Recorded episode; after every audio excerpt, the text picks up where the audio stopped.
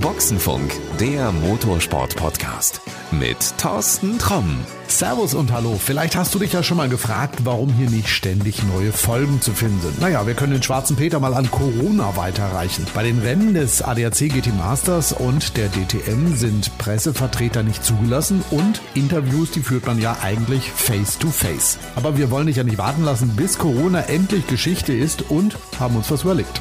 In Zeiten von Social Distancing kann man neue Folgen ja auch per Internet aufzeichnen. Das ist zwar nicht ganz so spontan, wie wenn man sich sieht und auch die Tonqualität leidet ein wenig darunter, aber sei es drum. In dieser Folge von Boxenfunk, der Motorsport Podcast, kümmern wir uns mal um ein elementares Bauteil, ohne dass es kein einziges DTM-Rennen gäbe. Hm, das ist der Reifen. Und den kennt keiner besser als Manfred Sandbichler. Ja, und Manfred Sandbichler, den könnte man kennen, wenn man ab und zu mal in einem Fahrerlager ähm, hier irgendwo auf der Welt unterwegs ist. Denn, Manfred, wenn ich es jetzt richtig sage, du bist Motorsportdirektor Europe für Hankook. Hallo Thorsten, ja genau, genau das ist mein Titel. Ganz schön langer Titel. Ähm, ja. Lass uns mal den vielleicht ein bisschen beschränken auf drei Buchstaben, wo du auch, glaube ich, immer anwesend bist. Diese drei Buchstaben heißen logischerweise D, T und M. DTM bedeutet für dich, glaube ich, im Moment auch ganz was Besonderes. Es gibt einen runden Geburtstag. Passend genau, zum runden Reifen. Ja, genau, passend zum runden Reifen. Ja, wir sind dieses Jahr zehnjähriger Reifenpartner der DTM, das stimmt ja. Wahnsinn. Zehn Jahre kommt ja. mir gar nicht so lange vor. Ich habe die Meldung gelesen und gedacht, ehrlich, so lange schon? Wahnsinn. Ging mir genauso. Als ich da das Wochenende nach Hockenheim gefahren bin, dachte ich mir, du bist doch erst vor kurzem zum ersten Mal dahin gefahren zu im Rennen. Also wirklich so. Die Zeit ist wie, wie im Flug vergangen. Äh, lass uns mal kurz zurückblicken. Was lernst du selber vielleicht aus diesen zehn Jahren und was hat Hankook aus diesen zehn Jahren gelernt? Oh Gott, was habe ich in den zehn Jahren gelernt? Ich sage einfach mal eine Menge. Ich habe so viele Menschen kennengelernt, so viele liebe Menschen kennengelernt. Auch, ich sag mal, natürlich auch nicht immer nur angenehme Gespräche gehabt. Ja, also das ist natürlich zehn Jahre, ist eine sehr, sehr lange Zeit. Und äh, man muss ja auch eins sagen, was wir da an der Rennstrecke machen, ist ja nicht unbedingt Spaß. Das ist ja schon ein knallhartes Business und da geht's ja auch um richtig was. Also da ist nicht immer nur Friede, Freude, Eierkuchen. Da gibt's auch mal heftige Auseinandersetzungen. Aber das gehört absolut dazu, meiner Meinung nach. Also das war alles immer so, dass du sagst, du fährst das nächste Mal wieder gerne hin. Wie oft haben irgendwelche Fahrer gesagt, der Reifen war schuld dran, dass ich nicht gewonnen habe? Das kannst du eigentlich jedes Wochenende haben, wenn du möchtest. Gar kein Problem. Also man muss immer eins sagen. Der Fahrer macht ja generell nie einen Fehler. Ja, das stimmt. Das Auto ist auch immer perfekt, ist auch ganz klar. So, ja. was bleibt da noch groß übrig? Der Sprit.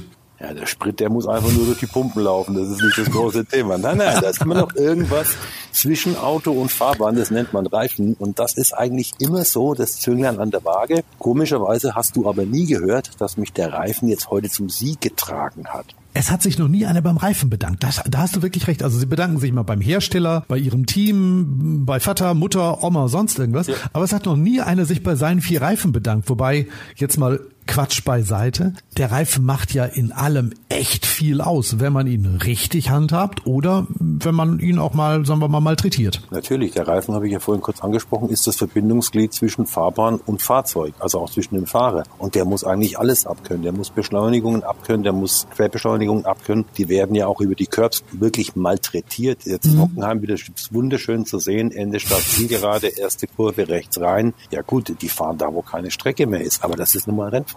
Das gehört dazu. Tut's dir persönlich jedes Mal weh, wenn irgendeiner mit dem Reifen wirklich so massiv da drüber bügelt? wenn das der Fall wäre, dann würde ich vor Schmerz nicht mehr geradeaus laufen können.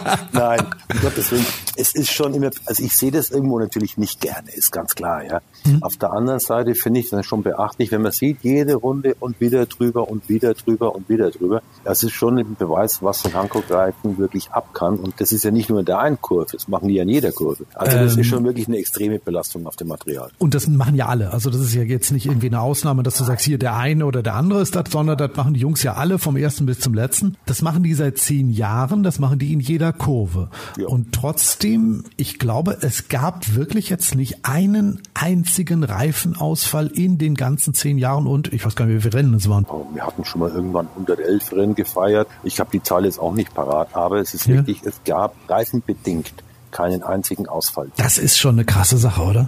Das spricht für die Qualität auch unserer Ingenieure, unserer Reifenbaukunst, die wir da angewandt haben in den letzten zehn Jahren. Und da sind wir auch selbst richtig stolz drauf. Ja, und das ist nicht nur der DTM so. Ich bin ja in vielen anderen Rennserien unterwegs und das zeichnet uns eben aus, dass unsere Reifen wirklich hoch belastbar sind. Komisch. Ich kann mich dran erinnern, als ich das letzte Mal Formel 1 geschaut habe, da sind die Reifen reihenweise explodiert. Vielleicht sollten die doch mal vorbeikommen bei dir und was lernen. Aber von alleine explodieren die Reifen auch nicht. Die werden auch massiv dran genommen und das sind auch oftmals andere Beschädigungen mit der Fall. Also so äh, die Zeiten, wo der Reifen einfach mal explodiert ist, was man auf dem Opa kennt und so, auch auf dem mhm. Winterreifen muss er als uh, musst du langsam tun, sonst gehen die Reifen fliegen. Aus dem mhm.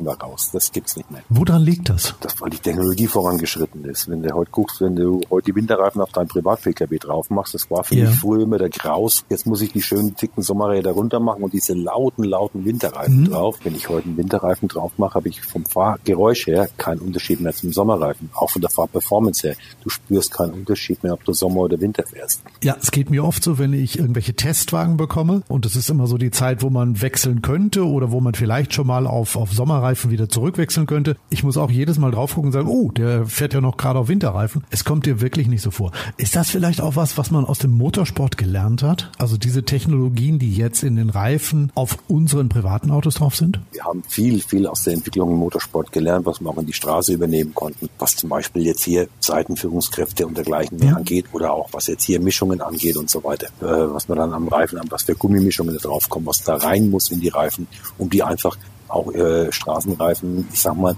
mehr Richtung Performance zu äh, bauen oder auch mehr Richtung Haltbarkeit zu bauen. Da lernt man im Motorsport schon viel für das normale Straßengeschäft. Einige Fans sagen immer, na ja Gott, ist egal, was für ein Reifen drauf ist, der ist rund, schwarz, Loch in der Mitte. Die Fahrer sagen oft, ja, man merkt schon einen Unterschied, wenn ich einen anderen Reifen bekomme, also einen anderen Reifenhersteller. Ähm, wie wichtig ist das denn, ich sag mal, aus Marketinggründen dabei zu sein und wie wichtig ist es aus Technologiegründen? Hebt sich das beides auf, also so 50-50 oder ist es wichtiger, um wirklich die Technologie rauszuziehen? Es geht, glaube ich, in beide Richtungen 50-50. Du hast natürlich auf der Marketingseite einen Effekt, wie zum Beispiel DTM wieder darauf zurückzukommen, dass mhm. du das natürlich auch dann mit einem Produkt in Verbindung bringen kannst, was wir da machen mit den Top-Herstellern aus der deutschen Automobilbaukunst, uns da zu messen für Wochenende für Wochenende. Aber natürlich auch hat es schon auch einen Sinn, dass wir da mit dabei sind, weil auch eben zeigen wollen, wir können das, wir sind in der Lage, solche Reifen zu bauen. Und das haben wir ja eindrucksvoll unter Beweis gestellt. Du hast eben gesagt, nicht nur in der DTM. Gut, in der Formel 1 seid ihr nicht dabei, aber ich glaube, es gibt doch sonst so ziemlich keine Rennserie, in der ihr weltweit nicht irgendwo vertreten seid.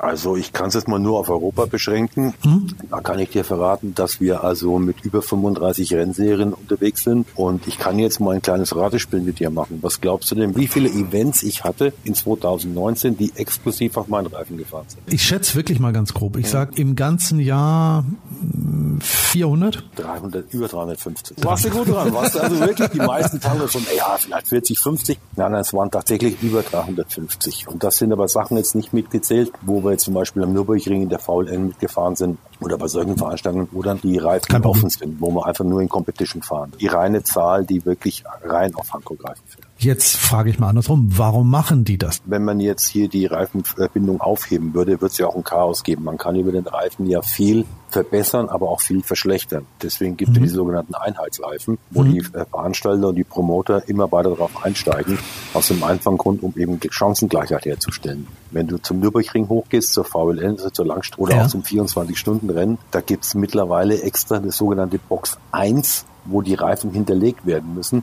dass wir Reifenhersteller eingebremst werden, was das Entwicklungstempo angeht. Wir dürfen also nur eine gewisse Anzahl an Reifen bringen. Die müssen auch quasi homologiert sein durch den Veranstalter, um ja. eben nicht da die Entwicklung ins Uferlose zu treiben. Ähm, bis vor einigen Jahrzehnten war das ja ganz anders. Also da konntest du ja äh, mit zwei oder drei oder vier Reifenpartnern zusammen in einer Rennserie arbeiten. Da sind die Kosten ja auch explodiert. Aber ich glaube auch so diese technische Weiterentwicklung war ja aus Sicht eines Ingenieurs wahrscheinlich wahnsinnig spannend. Mit Sicherheit, ja. Aber das Problem, weil du gerade abgesprochen hast, ist schon, es wurde von der Kostenseite her ein Fass ohne Boden, weil Entwicklung kostet nun mal ein Brüllgeld. Und ja. wenn du dann wirklich diese Entwicklung an die Spitze treibst, bist du halt auch immer mit einem Bein irgendwo im Risiko. Weil du musst ja wirklich ans Limit und du musst mhm. eigentlich übers Limit, weil das Limit reicht schon gar nicht mehr. Damit nimmst du nicht auch Risiken in Kauf, die du eigentlich gar nicht bräuchst. Wenn du dich auf einen Einheitsreifen beschränkst, sagen natürlich viele, ja, dann kann man alles liefern. Ja, natürlich kann man alles liefern, aber wenn der Reifen nicht performt, bist du aus dem Geschäft ganz schnell wieder raus. Naja, klar. Also das muss schon alles in, in Balance sein. Speziell Kosten ist ja ein Riesenargument. Und wenn du heute siehst, was da in äh, gewissen Dekade an Reifen nur zum Test verblasen worden sind, das ist also heute nicht mehr zeitgemäß. Okay, lass uns mal in die Zukunft gucken. 2021 wird es eine DTM geben, die wir so in ihrer Form nicht kennen. Also eine komplett neue DTM mit neuen Autos. Seid also, ihr im Hintergrund schon am entwickeln? Also wir sind in Gesprächen mit der ITR, also mit Gerhard Berger in dem Fall über die Saison 21 darüber hinaus. Aber ja. weiter kann man zu dem Thema noch nichts sagen. Also da sind wir, wie gesagt, in Verhandlungen, in Gesprächen. Also ist noch nicht fix, dass ihr dabei seid? Das ist halt, das ganze System wurde ja am Freitag vorgestellt und wie gesagt, wir sind in Gesprächen. Ah, okay, gut. Aber du hältst uns auf Laufenden, wenn da irgendwas passieren soll. Ja, natürlich, klar. das finde ich gut. Worüber wir auch mal reden müssen, über eine Rennserie, die ähm, in diesem Jahr leider auch nicht stattgefunden hat, die aber im Jahr zuvor, fand ich zumindest, eine, eine ganz große Sache war. Das ist die W Series, also eine Formelrennserie nur für Frauen. Auch da seid ihr exklusiver Reifenpartner gewesen. Genau. Manfred, fünf Euro in die Schofi-Kasse. Warum? Nur weil Mädels mitfahren? ja gut, klar, logisch, natürlich. Was sonst ist doch ganz klar. Nein, nein, es ist natürlich schon eine Herausforderung, ich sag mal, so ein Ding zu machen. Wir waren da am Anfang auch, wie du gerade eben gesagt hast, Schofi-Kasse-mäßig mhm. unterwegs ja, und haben uns das Konzept angeguckt, haben uns dann auch mit den Verantwortlichen auseinandergesetzt. Aber die Geschichte macht wirklich Sinn, weil es soll ja schon auch, wenn wir gerade eben gesagt haben, Chancengleichheit, was den Reifen angeht. Wenn ja. eine Frau irgendwo in, in der Männerdomäne mitfahren lässt, ist sie eigentlich schon von vornherein leicht im Nachteil. Ohne jetzt irgendwie da irgendwie, äh, ich sag mal, Partei zu ergreifen oder irgendwas. Hat uns ja die Vergangenheit gelehrt. Und eine genau. Serie, genau. in der nur Frauen fahren, untereinander, mhm.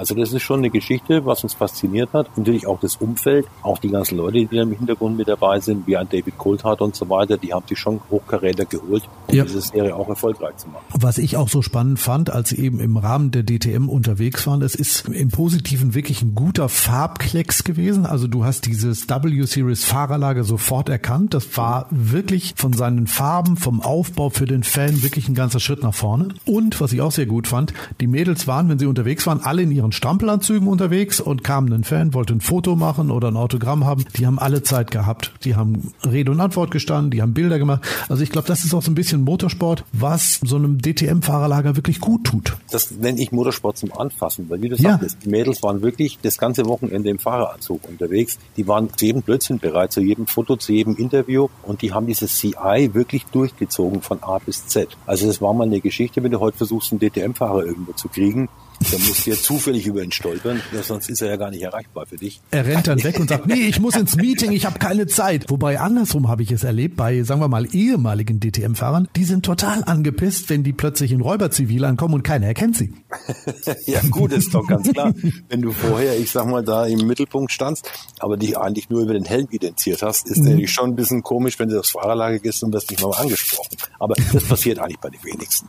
Also so ein Matthias Ekström als Beispiel, wenn der heute aufs Fahrerlager Lager läuft, den erkennt man schon noch und der wird auch ja. von den Leuten belagert. Ja. ja, auch bei einer IAA wird er immer noch umlagert von Leuten, ja. die sagen, Matthias, was machst du, wo fährst du, wann können wir dich wieder sehen? Ja, also äh, auch da siehst du, Typen sind äh, sehr beliebt und auch die, die kommen später weiter. Wie überall. Und wenn du keine Typen mehr in der Rennserie hast, ist die Rennserie auch ganz schwierig zu äh, promoten und ganz schwierig oben zu halten. Und zum Glück ist es bei der DTM immer wieder gelungen, dass da Typen aufgetaucht sind. Ja, aber ich hätte mir ein paar mehr gewünscht. Also ich bin ja auch ja, schon so gut. etwas älteren Semesters, aber wenn ich so zurückgucke, also so ein, so ein Klaus Ludwig, der aus dem Auto aussteigt, wenn das Ding irgendwie ausgefallen ist, an die Stoßstange tritt und sagt, Mistkarre, die hätte ich gerne wieder gehabt, aber die Hersteller wollen die irgendwie nicht. Nee, das verstehe ich den Hersteller aber auch, dass er das nicht unbedingt will. Wobei, privat bin ich bei dir. Das waren halt ganz andere Zeiten. Da gab es ja noch so andere, äh, ich sag mal, Erscheinungen, die sowas immer ganz gerne gemacht haben oder auch so, so äh, Leute, die da wirklich immer aufgefallen sind durch ihr Verhalten, aber die halt auch damit so eine Art Ära ge gebildet haben und so auch so eine Aura um sich herum gebildet haben. aber vorbei. die mussten, ja, vielleicht kommen die ja wieder. Das wäre ja eine Chance, wenn die 2021 im GT-Auto wiederkämen. Also ich wünsche mir jemanden wieder, auch nochmal fünf Euro in die, in die Shofi-Kasse. Gianni Giudici wirst du noch kennen, ne? ja, sagt man aber. Ja. Was stand im Media Guide zu seinen Hobbys? Weiß ich nicht, das weiß ich nicht. Malen und Frauen. Okay, gut. Großartiger gut. Typ, hat's nie aufs Podium geschafft. Vielleicht war er zu sehr mit Malen beschäftigt, man weiß es nicht. Ich vermute es auch, ja.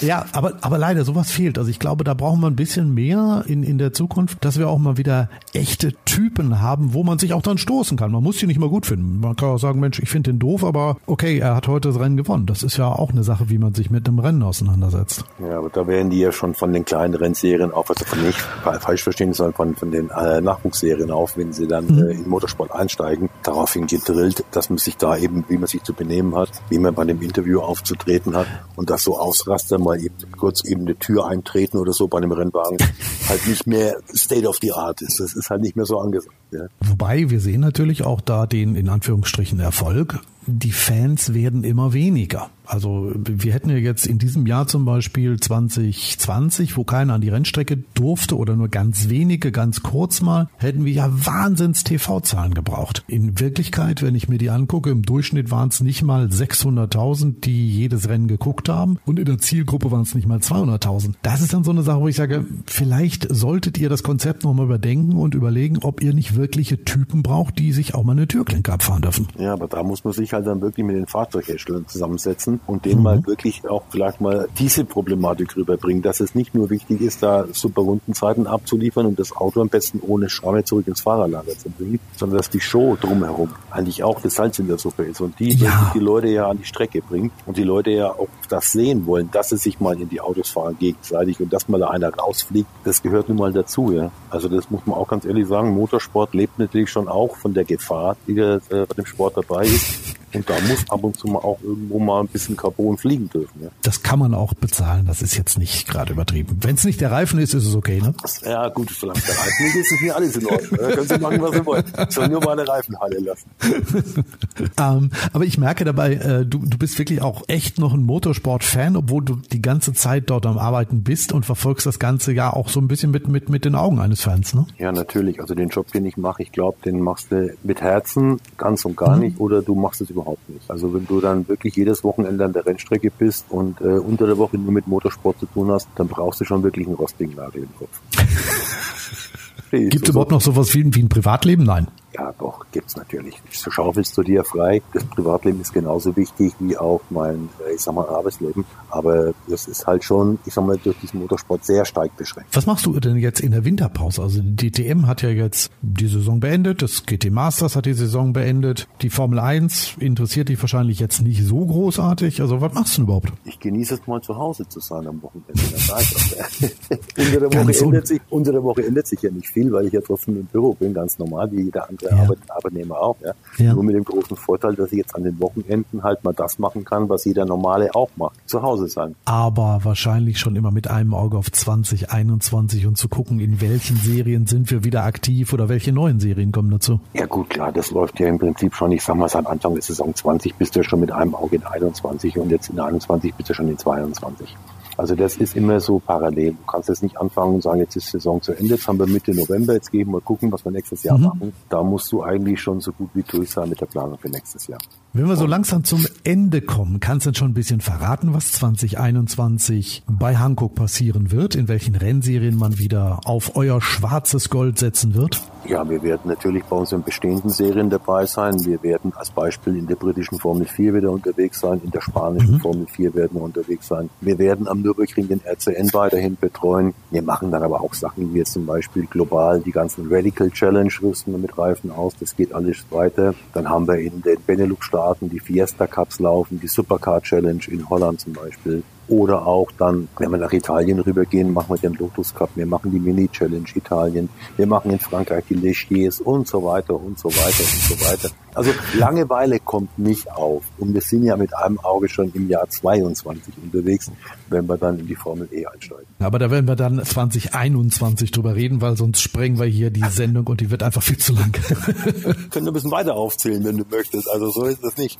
Du, lass uns das doch einfach mal so machen. Dann kommst du einfach nochmal wieder rein. Der der Winter wird ja auch relativ lang werden, denke ich mal. Dann kommst du einfach noch mal rein und dann erzählst du mal noch ein bisschen, was denn so in nächster Zeit passieren wird, was du vielleicht in Sachen äh, Formel E schon entwickelst oder ähnliches. Alles klar, können wir gerne machen. Das ist ein Deal. Gut, dann sage ich jetzt erstmal vielen, vielen Dank für deine Zeit. Um, ja, ich wünsche dir jetzt erstmal eine ruhige Zeit zu Hause, viel Spaß beim auf dem Sofa liegen oder was auch immer du tust. was auch immer, genau. Und ganz wichtig, auf jeden Fall, bleib uns gesund. Alles klar, das wünsche ich allen, die zugehört haben und allen da draußen, bleibt gesund und bis demnächst. Dankeschön. Gerne. Tschüss. So, das war schon wieder unsere heutige Folge. Jetzt ist zwar Winterpause, aber damit steigen auch die Chancen, den einen oder anderen aus dem Motorsport daheim zu erwischen. Wie immer findest du einen Link zur Webseite von Hankook in den Show Notes. Und wenn du in deinem Podcast-Player den Abonnieren-Button geklickt hast, dann ist alles okay, dann brauchst du dich um nichts mehr kümmern. Falls nicht, dann mach das mal, denn so bleibst du immer up to date. Und so bekommst du dann jede Podcast-Folge automatisch, wenn sie veröffentlicht ist. Das Ganze geht übrigens auch auf der Alexa, denn da gibt es bei Amazon auch einen äh, kostenlosen Skill. Probier's mal aus, ist richtig, richtig cool die Geschichte. Ja, und dann hören wir uns in der nächsten Folge wieder. Dann gibt's nämlich mehr von interessanten Menschen aus dem Motorsport zu hören. Also bis dahin und ganz wichtig in diesen Zeiten, bleibt gesund. Das war Boxenfunk, der Motorsport-Podcast mit Thorsten Tromm.